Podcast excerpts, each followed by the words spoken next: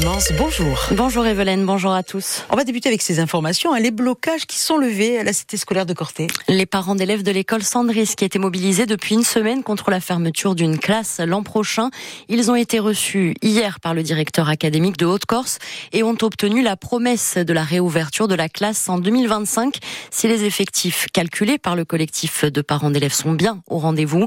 Une victoire pour Alexandra Pagne, la porte-parole, au micro d'Alexandre Sanguinetti. Il n'était pas entendable pour eux euh, ce maintien de poste. Et en fait, le compromis euh, se fait avec un, papier, un vrai engagement euh, de la part du rectorat d'une ouverture de poste en 2025 avec les effectifs tels qu'ils sont prévus maintenant, c'est-à-dire euh, ben, 199 enfants sur l'année 2025. pour nous, c'est une vraie victoire parce que je vous cache pas qu'en fait, un papier écrit signé par le directeur académique, on n'y croyait pas du tout. Et, et, en fait, on ressort avec un vrai document écrit pour lequel il a été attentif et voilà. À Calvi, en revanche, l'ambiance s'est dégradée dans la communauté éducative. Un professeur et le chef d'établissement du collège Félix Orabon ont été verbalement agressés et menacés. En contestation, les professeurs et agents administratifs ont débrayé hier. Selon la CGT Éducation et Charles Casabianca, ce type de comportement est en augmentation. Nous, en tant que professionnels de l'enseignement, notre métier, c'est d'instruire. Aujourd'hui, euh, nous faisons aussi de l'éducation. Ça, c'est du ressort des familles. Ce n'est pas toutes les familles, ce sont quelques parents, mais ça fait un climat scolaire délétère et une ambiance au travail qui est destructrice autant pour les élèves que pour les enseignants. Et avec la montée des réseaux sociaux, avec la montée de, des gens qui ont un avis sur tout euh, sans réellement être un professionnel de, de la vie qu'ils donnent.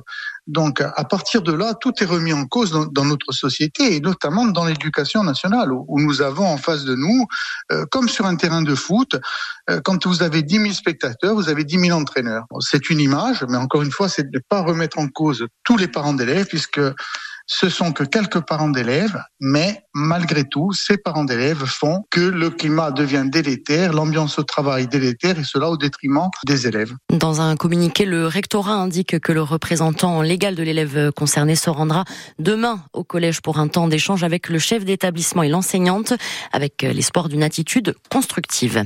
À Dunkaj, le collectif, le combat du collectif Tavignane Vivou contre le centre d'enfouissement jusqu'au Parlement européen. La commission des pétitions a jugé recevable celle réalisée par le collectif et une enquête pourrait bien être menée sur l'illégalité ou non du projet. Les conclusions doivent être rendues d'ici le 29 février, jeudi prochain.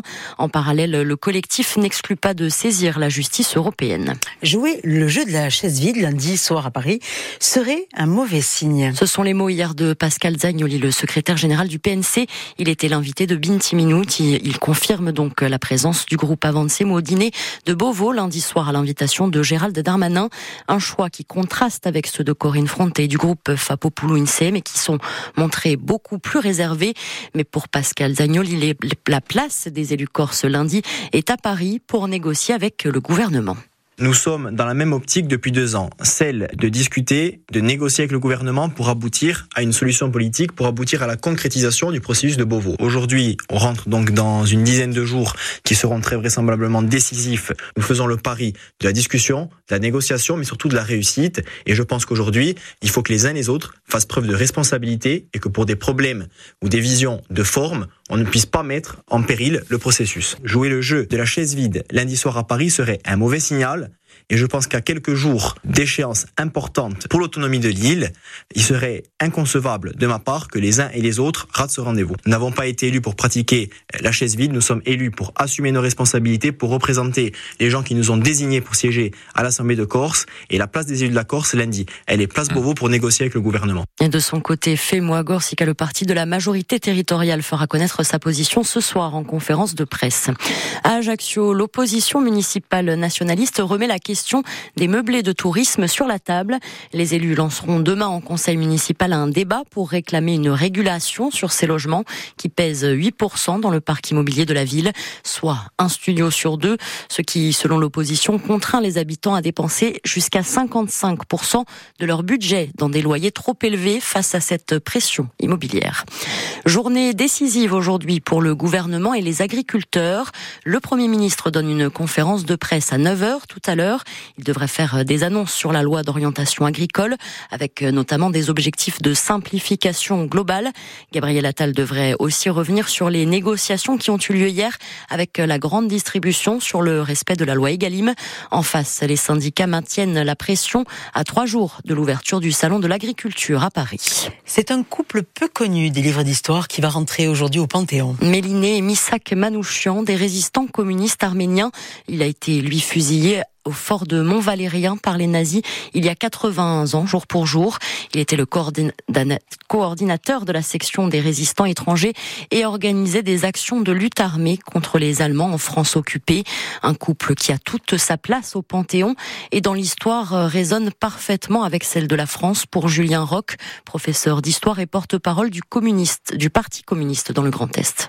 C'est un couple antifasciste, euh, engagé euh, dans le combat euh, aux côtés des républicains espagnols, puis dans la lutte contre l'occupant nazi. Euh, c'est un couple arménien. Misak a survécu au génocide et c'est quelque chose qui l'a profondément marqué, comme toute une génération d'Arméniens euh, qui sont arrivés en France ensuite. C'est un immigré et donc euh, là aussi, il y a quelque chose d'intéressant, c'est que c'est quelqu'un qui n'est pas né en France, mais qui a choisi la France et qui s'est battu pour elle et qui est mort pour elle. Il y a une portée symbolique et euh, très actuelle à l'heure où euh, on a beaucoup de débats en France sur l'immigration, à l'heure où on a tendance à voir l'immigré comme un suspect, comme un danger. On voit qu'à plusieurs reprises dans l'histoire de France et notamment pendant l'occupation, les immigrés n'ont pas été un danger et, et, au contraire, ils ont été aux côtés des citoyens français pour combattre pour les idéaux qui fondent notre République. La cérémonie démarre à 18h30 ce soir au Panthéon. D'ici là, rendez-vous dans 45 minutes avec l'invité de la rédaction, Alexandre Santérian, le président du comité de jumelage Corse-Arménie, qui répondra aux questions d'Hélène Battini.